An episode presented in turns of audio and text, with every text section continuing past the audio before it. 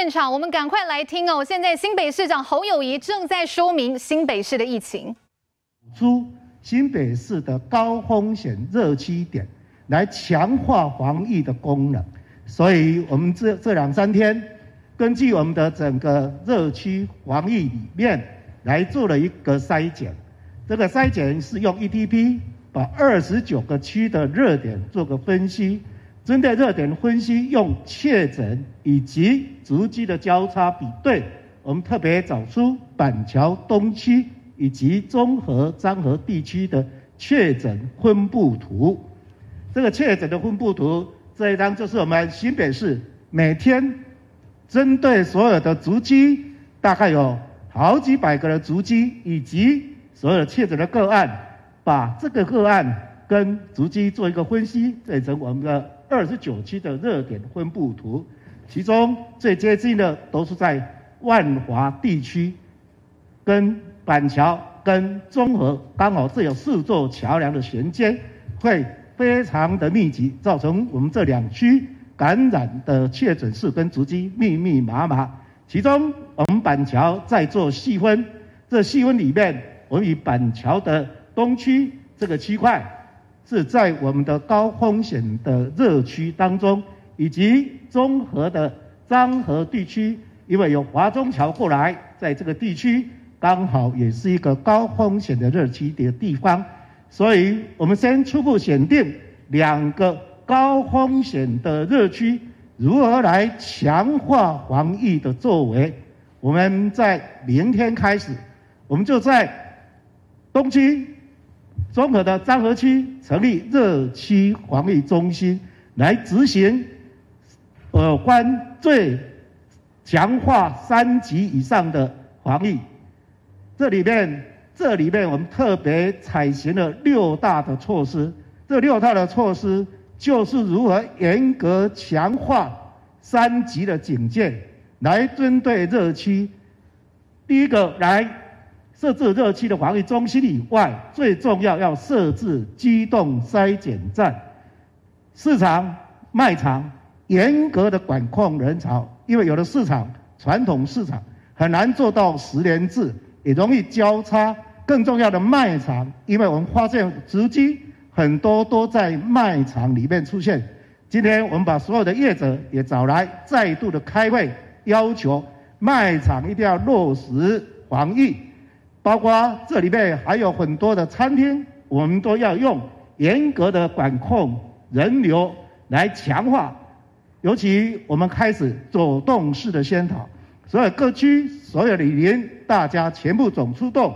而且有警察高频率的巡逻来规劝民众要严格遵守防疫。至于热区里面要全面大消毒，更重要的，为必要的营业场所。就是暂时停止营业，所以我们的热区防疫中心，我们会做这六大项，希望能够有效的让整个热区的疫情能够稳定的得到控制。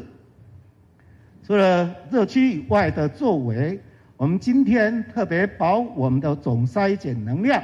给各位做一个报告。我们昨天筛检了四千八百二十二。筛检率是三趴，阳性的确诊是百分之三。至于我们的社区筛检站，筛了一千五百四十五个，筛检出来是二点六五。更重要的，我们开始成立更多的社区筛检站，除了我们原有的设二十四次。筛检站以外，我们今天新增加了三重社区筛检站，明天开始又增加两处，中和、板桥叫做机动筛检站。这机动筛检站是随着我们高风险的热区防疫中心来要求，也拜托民众，只要有问题，我们大家一起到机动筛检站来做筛检，也应应我们最近。轻症、无症状确诊的会越来越多，除了让我们十八家急救责任医院所有的医疗体系大幅的降载以外，清框我们的病床数，更重要，我们要扩增我们的集中检疫中心来收轻症无症状确诊者。我们这两三天大这大概也准备了，除了原有的已经开始启用的一百八十三间以外，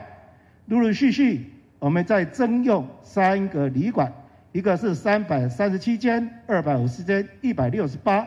所以新北市到目前为止征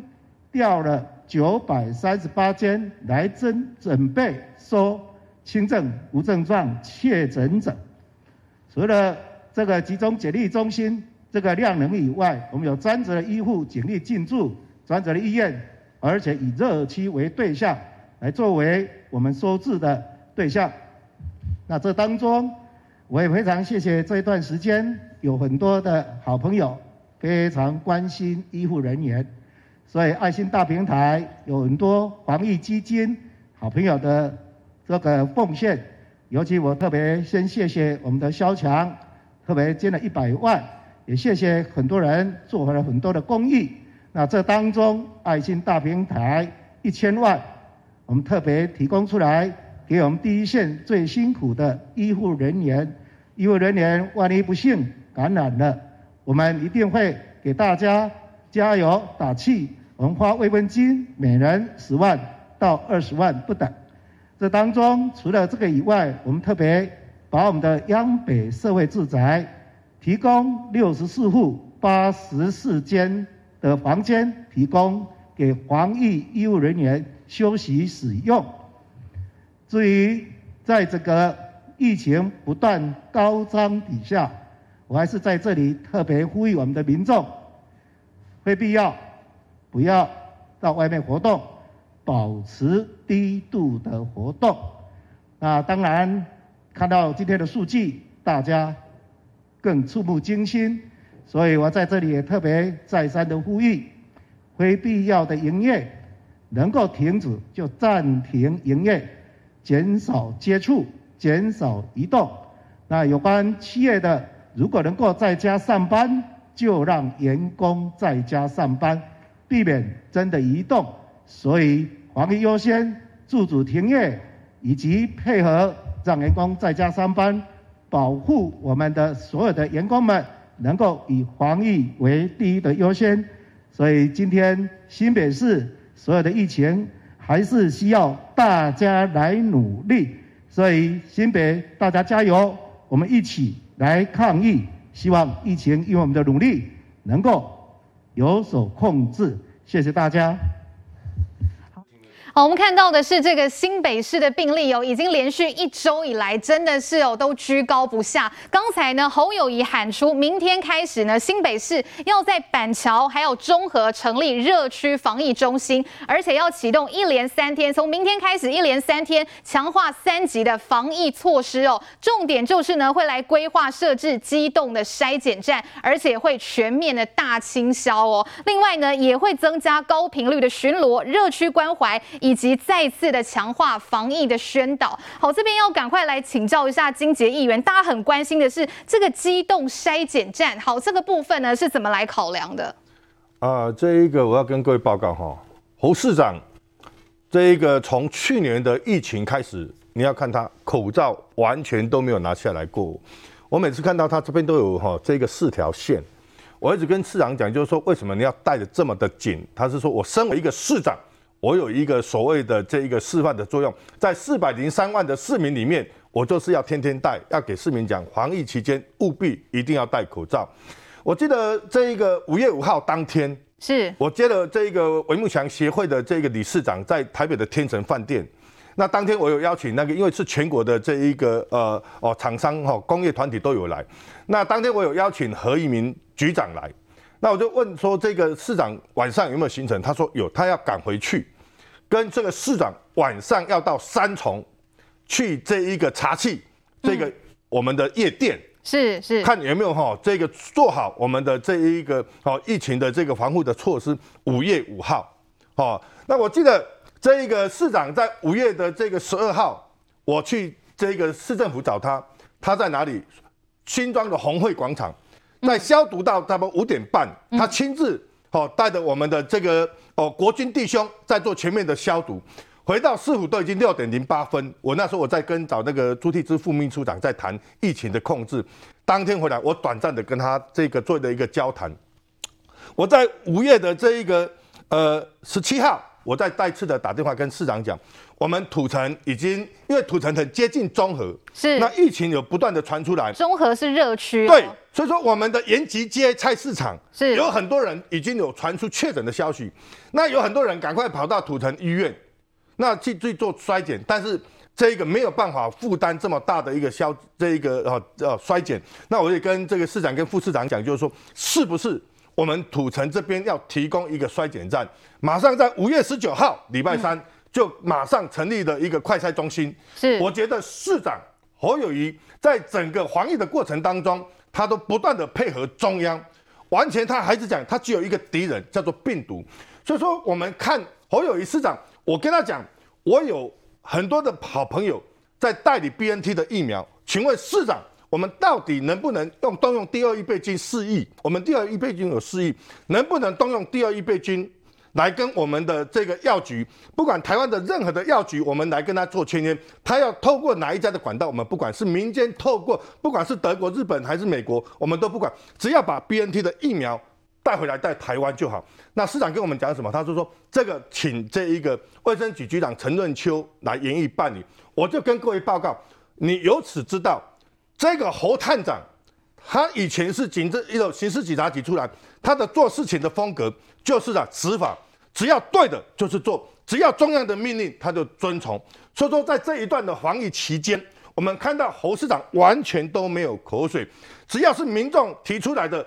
好的建议，他一定必然哦听从民众的，或者是中央所规定下来的，他一定彻彻底底的跟中央来做配合，他不会抵抗任何中央的这一个行政命令。所以说，我们看到这一阵子，我们新北的这一个呃确诊的人数最最多，是他每天几乎查。来讲，从早都忙到晚。我现在要找他，已经找不到了，都是透过我们的这个副市长，因为他真的是太忙了。他为了我们的这个哦板桥，现在跟中和成为全国最大的一个确诊人数最多的一个疫区，他不断的在想办法。所以说，此时此刻，我们也希望我们的所有的哦，不管蓝绿，我们大家团结起来，我们共同跟着侯友宜，跟着陈时中。一起来面对最重要的敌人，叫做病毒啊！所以说这几天我们看到有很多的口水，那我也打电话跟这个我们的这个副市长讲，但是侯友宜只有一个，他说我全部不管，别人对我的批评他都虚心接受。所以说我们在这里哈，哎呀还要呼吁啊，我们的全国的一个哦政治人物侯友宜真的很认真在做事，我们新北的哦不管蓝绿的议员，我们都全力配合，我们也。哦，这一个配合侯市长也配合中央，所以说侯市长真的很辛苦。哦，在这边我们也是希望哦，我们的中央能够赶快让我们地方能够来买疫苗，因为我在议会也提了一个案子，我们希望我们动用第二亿备金，BNT 的疫苗。这个如果打了两剂之后，它的有效的防护力能够达到百分之九十八趴。A G 的疫苗打了两剂之后，它的有效的防护力可以到七十五趴。我们不管，只要赶快把疫苗进来，不管通过什么样的一个管道，我们希望各县市。我们的六度也好，我们赶快来把疫苗买回来，让我们的民众能够早日打到疫苗，能够大家都能够免于这一个确诊的恐惧的一个自由。好，面对这次本土疫情这样连环爆，新北市真的是严阵以待啦。我们刚才呢也火速在这个哦侯侯市长他的记者会当中截下来这一张图，要采行六大措施，包括刚才议员帮我们解说的设置热区的防疫中心，就是在板桥跟中和区。好，另外呢还。还会有机动筛检站，再来很重要就是市场卖场严格的管控人流管制。为什么要这么讲呢？因为我们看到最近这几天新北市所整理出来的疫调，好，有这个超商，它根本就是足迹的热点。因为前一波很多民众去抢物资，结果现在呢，超商变成了足迹热点，民众该怎么办呢？我们稍微休息一下，等一下回来继续来请教新北的议员。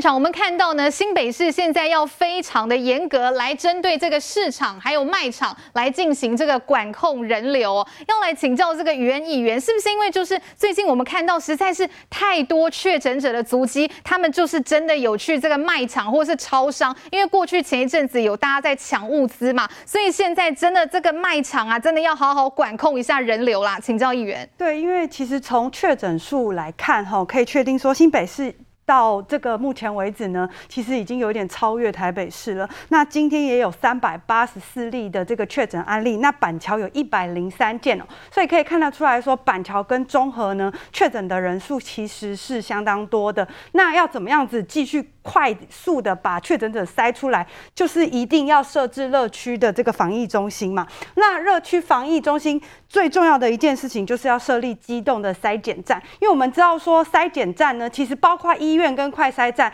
它每个医院跟快筛站的量人差不多就是三百到四百。那你以它这个三趴的确诊数来看的话呢，其实一个站它其实筛出个十个人已经很了不起了。所以呢。在这个热区，它不可能只有十个人确诊，所以它的这个机动的快筛站一定要赶快来成立，要赶快把确诊者筛出来，然后进行治疗隔离，那再把接触者全部框列起来，这个呢就是防堵疫情最好的办法。所以呢，这个呃整个热区的防疫中心呢，确实有它设立的必要。那同时我也要呼吁民众，就说这个热区防疫中心呢，就是希望说可以赶快快速的抓出确诊者。所以真的，如果说是在板桥跟中和的民众，大家可能会开始恐慌，说糟糕了，这个快筛的这个呃这个筛检站在我家旁边或者在我家附近，那会不会造成整个确诊会上升呢？我是要呼吁民众，就是说这个快筛站就是要赶快把这个呃确诊者抓出来，然后让他呃可以赶快受到正确的治疗，然后接触者可以框列隔离，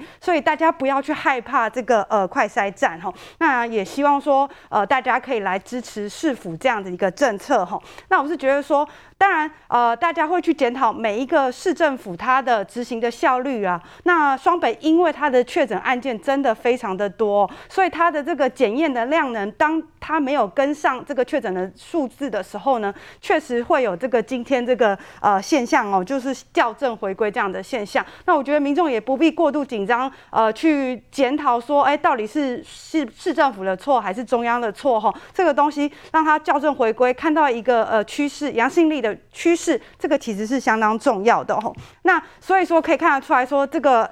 热区防疫中心呢，它主要是设在板桥跟中和，就是。让他不要再呃移动到第二层哦，所以其实听到这些消息呢，我们就是好好的待在家里，减少移动，然后外出一定要戴口罩。其实大家也可以不必过度紧张哦。那我必须要讲的是说，呃，各县市政府在公布足迹哦，其实造成民众呃，我现在觉得有一一点点恐慌哈，因为之前陈时中部长在公布足迹的时候，他有公布日期跟时间，那现在各县市政府呢做法不一样。台北市是在昨天才终于公布了呃行政区，那新北呢是有公布地方，但是它没有公布时间。那包括了桃园跟基隆是有公布时间的。是这阵子很多民众就会打电话来议员服务处问说，请问一下有没有公布足迹？请问一下他是几点去的？他是早上去的还是下午去的？所以我也很希望哈，在这边呼吁。呃，各县市政府是不是可以统一公布的方式，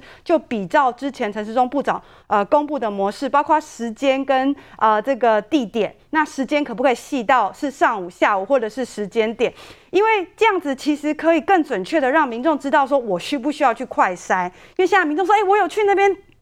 有去确诊者去过的足迹啊，我喉咙痒痒的、欸，对啊，我有点胸闷哎，怎么办？对，对头好像有一点痛哎、欸，那这样子的话，其实我觉得。市政府是知道时间的，如果他可以公布足迹的时间，嗯，其实可以筛掉很多不需要去快检的人，去不需要去快筛的人。所以，我真的在这边也是强烈的呼吁市府哈，就是说在公布足迹的时候，是不是可以配上时间？因为你配上几点到几点，甚至是上午或下午，其实让民众会比较安心哈。那现在就是说，大家要足迹，就是想要消毒，所以。可以看到这个整个新北的疫情防疫升级哦。第二点就是全面大全面的大清消。那因为大家都觉得，哎、欸，他去过哪里？是不是要是不是要消毒？那如果呃每一个礼拜每一区都有做这个大消毒的话，其实就可以让民众来安心哈。所以热点要全面大清消，我也是很认同的。那巡逻这个部分也是希望说，之前呢都有人不戴口罩，那你现在去劝人家不要戴口罩，好像要准备打架一样哈。所以你要有心理准备要打架，不然你不要去劝。那这个东西呢，就是需要呃巡逻来啊、呃、这个阻止这个不戴口罩的事情哈。那当然热区的关怀这也是很重要，因为全岛一命哦，大家呢这个要有互相要有同理心哈。那我比较。担心跟不认同的地方是，昨天侯友谊有宣布要成立一个议调分析中心。那这个议调分析中心呢，总共呢是要运用两百位的警员，然后他们要做个在呃利用这个之前在刑事警察局推动的这个科技犯罪侦查吼。那做这个人脉的分析资料库，然后去比对他的足迹。但是我还是要再呼吁一下，就说你用这个科技犯罪侦查，我当下我第一个直觉是你把这个确诊者个案当做是嫌犯吗？那他们会不会有心理上面的一些呃，甚至也会引引起他的恐慌啊？所以我是觉得说，如果说说呃可以先从呃公布足迹这方面来调整，会远比你说你要做一个科技犯罪侦查。然后把它啊、这个适用到确诊者的这个足迹上面哈，我会觉得呃，其实你改变足迹的方式会相对公布的方式会相对的会让民众更安心。好，讲到这个足迹的部分，现在真的这个各县市的疫调都是忙翻天啦。现在台中也是蛮伤脑筋的，永鸿议员，因为我们知道说这两天呢，好像这个女大学生有关于夜唱的群聚是不断的在扩大当中。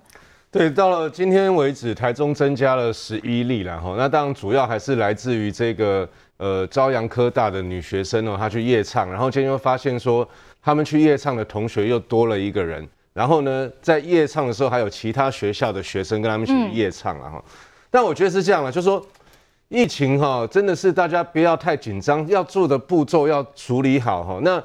我觉得大家紧张的来源跟坦白讲哦，实在是刚刚我们的金姐议员讲的，就好像这侯友谊真的非常认真伟大，然后大家要团结一心来支持，我当然支持他。但是如果国民党每一个政治人物都像金姐议员这样子，他过去这一年就应该是团结一心来支持陈时中，那我们看到了不是嘛？状况就不是这样。我先讲哦，第一个哦。呃，在台中的部分哦，现在是大概比较危险的区。我看他们这个市政府的这个新闻稿是说，大概就是在雾峰、大理那一带嘛，哈，因为这跟他们的朝阳科大的这个活动的这个范围有关的哈啊，所以所以他们现在市府也做了很多的这个快筛了哈，他也呼吁这个朝阳科大和相关的人做快筛，预计要做一万五千人以上。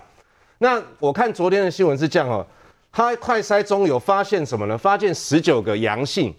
然后再去做了这个快筛，发现十九个阳性，再去做这个这个 PCR 之后呢，结果只有十，结果只有两个是确诊，就是说有十七个是伪阳性啊。那我要讲什么？就其实快筛这件事情哈，坦白讲，快筛大家会想说，为什么去年没有快筛，今年就一直在快筛呢？快筛就是你可以看了，快筛大家都是什么？现在双北有必要，台中市为什么有需要？我觉得那个第一个那是作秀，第二个就是我讲了嘛，就是一直要去消耗掉快筛的这个嘛。你快筛出来有伪阳性，就会有伪阴性。那你伪阳伪阴，快筛筛出来的人如果是伪阴性，那他还是继续爬爬照，因为他觉得我筛过了，嗯，那怎么办呢？那所以我讲哦，因为伪阴伪阳的关系，不要全然相信快筛，所以快筛从来不是去证明你是不是真正阳性的。证据嘛，重点是在你的那个 PCR 嘛，哈，所以这是最重要。所以今天最近有很多学者在讲说，为什么你台中市要去做这个扩大的快筛，一直呼吁呢？是不是因为有人这个快筛进口一堆用不完嘛？我觉得这第一点。第二点呢，讲到侯友宜，我坦白讲了，事情还没发生的时候，大家都在讲超前部署。记不记得侯友宜之前就在推什么这个封城的兵推？有没有？那时候韩国瑜还没有罢免前在做兵推啊。然后前一阵子也在说什么要超前部署，要提前准三级，然后呢也在说要方舱医院。坦白讲，这个都是外行话。为什么说外行话？全世界哈就是只有中国在强调它的方舱，为什么？因为它医疗量量能不够，这第一。第二，所有人都知道中国的方舱医院是把所有你怀疑的全部送进去关在里面嘛，这就不是一个标准的医医疗的流程嘛。我们有我们有医师在这里啊。你全世界我们有看到哪一个国家在那边搞什么方舱医院，越落后落后国家，医疗量能不足才有可能嘛。我们双北有这么多的医学中心，大部分都在双北，哎，所以他当初讲这些，证明他是错的。然后到现在，他才开始，本来柯文哲跟侯友谊是柯侯是看起来很多东西都一致的，就后来柯柯文哲现在讲，当侯友宜讲方舱医院的时候，柯文哲说这个不适合。就说开始不同调，为什么不同调？因为柯文哲毕竟是医生嘛，他很清楚知道他在政治上的斗争、政治上的动员要一些政治语言。但是当涉及到医疗，因为他们医生自己人很清楚，他就不能违背他医疗的专业嘛。这是为什么他要讲说叫大家赶快去打疫苗嘛？即便是 AZ 疫苗，也是呼吁大家要去打，所以也逼得陈佩琪也知道被逼得去打，然后很不爽的去骂他嘛。这就是什么？在过去这一年来，我们看到的是哈。在这疫情的防堵的期间，是，然后这疫情一开始发生前到最近发生，一开始全部人都是在指责陈时中嘛。那我们看到很多人都在指责陈时中，然后指责中央，说陈时中要下台了，要换人来做指挥官了等等。等到后来现在发现说好三级了，然后你们这些平常像侯友谊，平常在说我我都封城都推兵推过的，那你以前的兵推到底现在用在哪里呢？为什么现在双北会这么严重？尤其是为什么新北板桥这个热区？那你如果封城都兵推过，你现在是连一个筛检站都搞不都搞不定嘛？所以我一直说哈，当大家遇到问题的时候哈，是才发现说你过去在指责别人的时候，你自己也没有做好啊。然后你从此你一直希望把陈时中从神坛上拉下来，就自己现在只好从神堂上下来嘛。哈，所以国民党才会有一个动员要捍卫侯友宜嘛，保护他嘛。事实上没有人要这这时候你把疫情处理好。你把这个疫调的工作做好，然后老老实实的去执行每一个步骤，不要去创造一些从大陆抓来的名词，这样就好了嘛。再来，我讲到疫苗这件事情，事实上，疫苗哈这件事情哦，台湾是不是缺疫苗了？台湾过去哈坦白讲，是因为疫苗打的量、打的人太少了。是我们 AZ 进来的这一批哈，因为医护人员都没有打，为什么没有打？因为大家一直在说 AZ 不好嘛。那说 AZ 不好的人，我坦白讲哈，除了你是医生。医疗人员他们的理由是因为他不是用这个这个病体去把它培育出来的嘛，哈，是用他用腺体活体去培育出来，不太一样，不是用这个不是用这个 COVID nineteen 的这个病毒去培育出来，所以大家会觉得说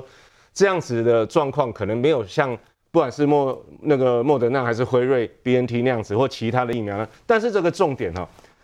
打疫苗是这样哈，打疫苗不只是说让你说呃你可以这个减少你染疫的几率的哈。但是我们看到一个美国一个那个印度人嘛，那个医师嘛，他打了疫苗，就他回印度去探病之后，他就他染疫死掉嘛。就算他有百分之九十的防护力，你也有百分之十可能染疫。更重要，打疫苗的意义是什么？是让你在即便染疫的时候，你不会有重症发生，不会有后遗症发生，就是让这个 COVID-19 流感化的意思。你就跟他。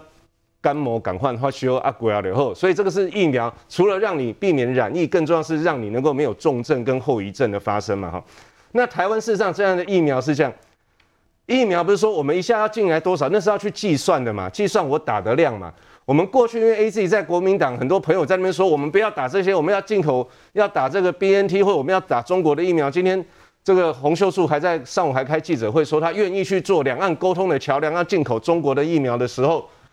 当然，我们打的人少嘛。那为什么最近可以开放出来打？是因为前一阵子第一批该打的人他们都没有去打，因为那时候第一个我们疫情不紧张，第二个大家大家都在有疑疑虑嘛。后来哎，疫情爆发的时候，大家都去打啦，连国民党的立委也去打啦。再来吼，即将台湾因为已经美国要供应五百万剂的疫苗嘛，因为疫苗是有一个奇效的嘛，它必须要经过冷链，而且每一个每一剂疫苗需要冷链的这个温度是不一样的嘛。是。那 AZ 是相对比较好的嘛，哈，好，那你等这批五百万进来，你要消化掉五百万，再来还有什么呢？台湾的疫苗快要大概七八月就可以施可以上市施打，那预计大概有一千万剂以上是要台湾人来打嘛，哈，那疫苗是这样，疫苗哈不只是一个救命啊，疫苗在国际上是一个经济啊，这就是为什么中国一直要强调说他要用疫苗来做外交嘛，是，如果台湾的疫苗到时候也成功了。那中国又没有面子一次嘛，所以我说这一切我们该防疫的时候，但是这个社会，尤其我们这个国民党呢，一直要用政治在处理嘛，那会让让我们的防疫一方面我们不是防疫有这个有一些困难，更重要是我们的未来，即便研发出来开始量产之后。它可能也会滞销啊！好，现在这个防疫真的不要分蓝绿。我们看到，其实刚才议员也点出，现在双北真的是重灾区，尤其在这个台北市万华有过万华足迹史的这个案件，这是不断在延伸。像是昨天呢，基隆市府疫调就发现有确诊者，好，他的作息真的是非常的规律，连续二十六天不间断哦，打刚拢去坐回家，坐去艋舺的这个地点嘛来消费。好，这个个案现在在网络上。是引发了热议，我们稍微休息一下，等一下回来来请教一下青黄哥。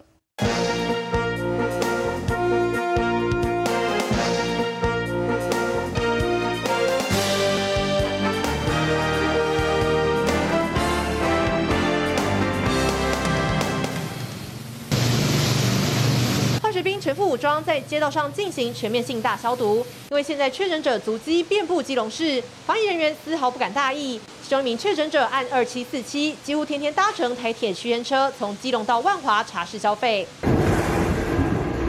按二七四七是名独居男性，疫调发现他从上个月十七号开始到五月十二号，连续二十六天下午都会从八堵车站搭区间列车到万华，步行到万华德一春茶室，每天几乎都是晚上十点十一点再搭区间车回八堵住处，生活相当规律。那他是有啊、这个万华的一个接触史哈。他也非常的固定，他每天早上哈、就是呃会出发，搭着台铁的一个区间车到万华，然后晚上再搭区间车回基隆，所以他是几乎每一天都到呃万华的这个德意村啊、呃、茶室啊、呃、来做消费。好，跟停留。网友看到他的足迹，忍不住哭诉，说这位天天去泡茶的立马帮帮忙。网友好气又好笑的说：“你看这种会不会被气死？天天去茶室想泡茶，在家泡就好了。不过忠诚度如此高，天天搭车去同一家茶室消费，有人推测应该是有熟识的人。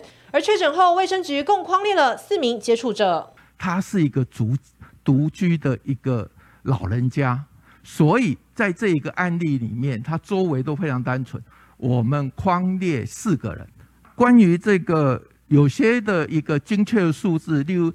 呃，上站的时间、下站的时间，我们认为那个风险没那么大，但是为有时候为提醒而有公布。基隆的确诊案例九成和万华有关，甚至还有三起因此发生了家庭群聚，造成了至少十四人确诊。独居老人排遣寂寞属于个人行为，一旦成为破口，人与人的连结就会变成社会的众矢之的。好，基隆这位独居阿贝的个案，真的是引起这个广大网友的热议啦。因为青黄哥，我们看到昨天林佑昌哦公布这位确诊个案的足迹，四月十七号到五月十二号，好，连续不间断，每天真的都就过来了哈。从这个八堵车站坐火车坐到万华，再下来步行，好，都是到同一间的这个德意春茶室来消费啦。很多网友就说，哎，这感觉看起来阿贝比较像是遇到真爱啦。青黄哥，对，因为他。连续去了二十六天，所以网络上的网友们称呼他为茶王嘛，因为他看起来非常的专情，而且呢特别爱到那边去泡茶。那当然，你可能在往之前，因为你看他疫调时间是做大概四月多到五月多，你搞不好往前面三月多、二月多的时候去做疫调，会发现人家搞不好也都是去同一间呐。所以呢，他可能对那边真的情有独钟。再换个方式讲哦，去到万华的茶艺店不一定都是像大家想象中一定会出现很情色的事情呐，因为像这一位万华，这我们讲基隆的茶王。他的年龄是几岁呢？他年龄已经六十八岁了，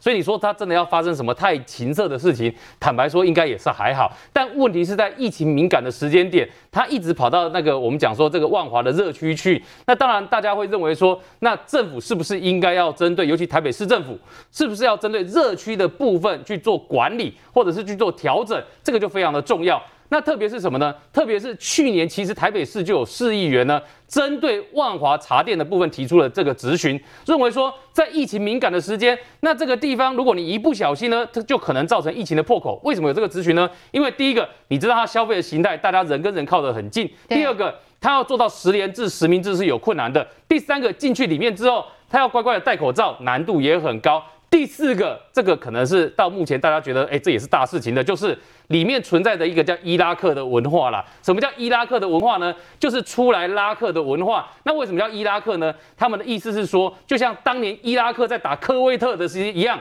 又凶又猛，也就是你可以想象说，他出来拉客的时候非常的积极，那积极到就是说他一定要跟你谈到价格，然后把你带进去。所以这个也是为什么你去想哦，在伊拉克的这个过程里面，他在拉客人的过程里面，会不会有很紧密的接触？会嘛，会产生嘛。所以这个也是为什么去年就有台北市议员在质询说，这个地方市政府如果不做好管理的话，只要有疫情一进去，它就可能快速的扩大开来。那所以这也是为什么到这一阵子大家都注意到万华茶室的现象。尤其你看新北的部分，新北这个根据新北市长侯友谊自己讲，这个新北的病例数里面呢，大概八成都跟万华这边有关系。所以你看像板桥的部分，因为板桥其实幅员很大哦，板桥有分江子翠、新板特区、府中这样一路过去哦。但是板板桥比较大的病例数是集中在哪里？是在江子翠这一带。为什么是江子翠呢？因为离万华最近嘛。所以在这个地方江子翠有人会到这个万华去消费，那也有人是什么呢？是在。万华茶室工作，然后住在江子翠，然后也有人是在万华茶室工作，住在中和，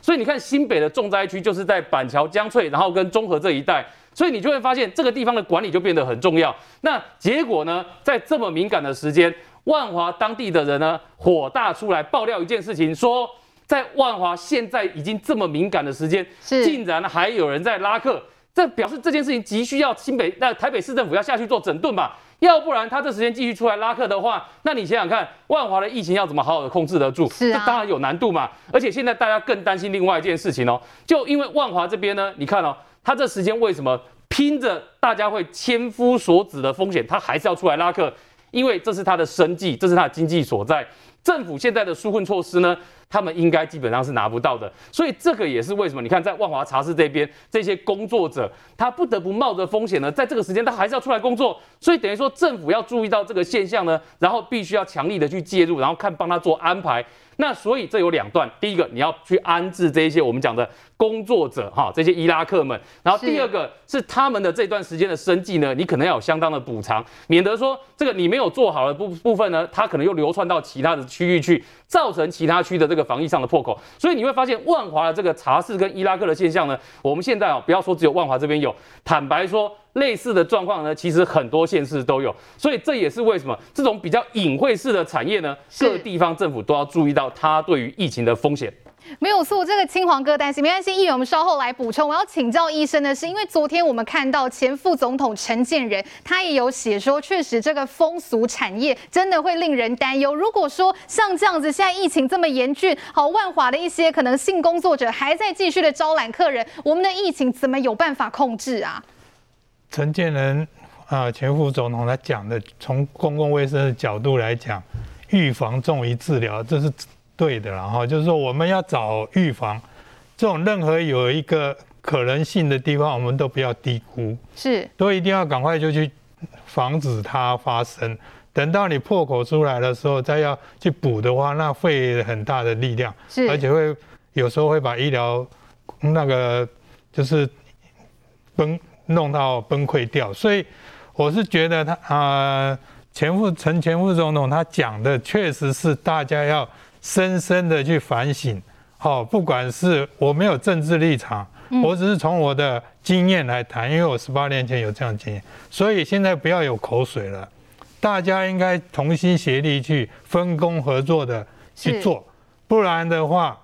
再口水的话，那就就会等着大家又等着那个十八年前的那个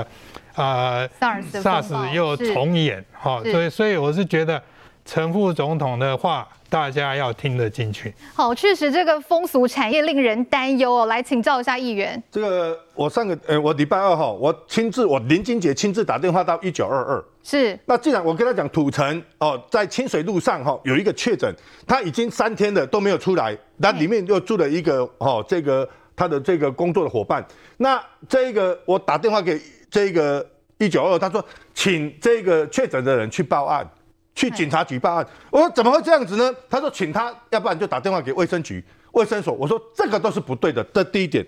第二点，有去过万华的人要特别注意哈。我尤其是哦，我们的那个某社团，某社团哈的是这个会员呐、啊，他住在土城，那他十二十二号的晚上九点多被带走，被救护车带走了。那结果呢，他没有讲老实话，他里面还有一个同居人。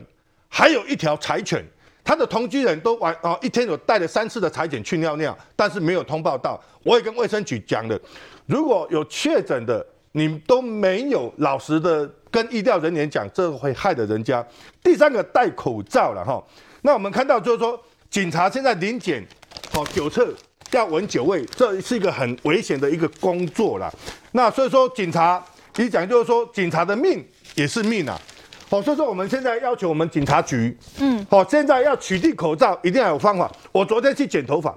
竟然有一个哦老先生冲进去，他要剪头发，但是没有戴口罩。但是现在剪头发都采预约制的哦，嗯嗯，我看着我都不敢进去了，我也会怕。是，到底这个老先生是不是确诊？现在因为确诊越来越多了，所以说我们讲就是说，请全国的民众，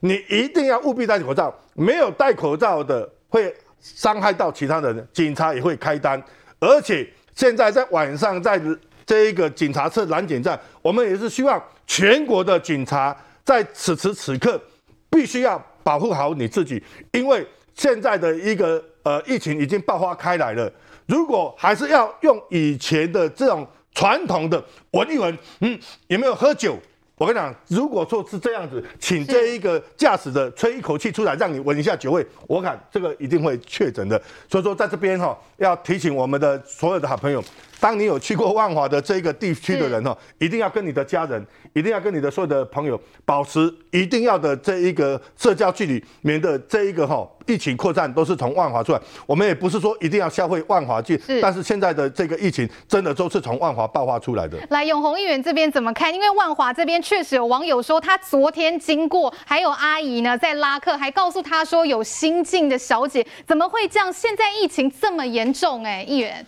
其实我。万华是这样哈，因为它万华是一个老社区了，所以它生活很复杂。为什么游民都在万华哈？我记得以前我还在台北市在立法院服务的时候，那时候有很多人觉得说啊，游民就是要去万华。其实这个是这样，为什么？因为包括各地方只要出现游民哈，那警察就塞两百块或五百块给他说，哎，你这可以领家，你可以帮嘎。为什么？因为万华是一个老社区，它老的老旧的社区、庙宇、社团生活方式，所以游民到了那边呢，第一个他。找得到东西吃，因为一些餐厅没有了，剩了就给他吃，人家会给钱，然后有一些钱之后，他可以去哪里？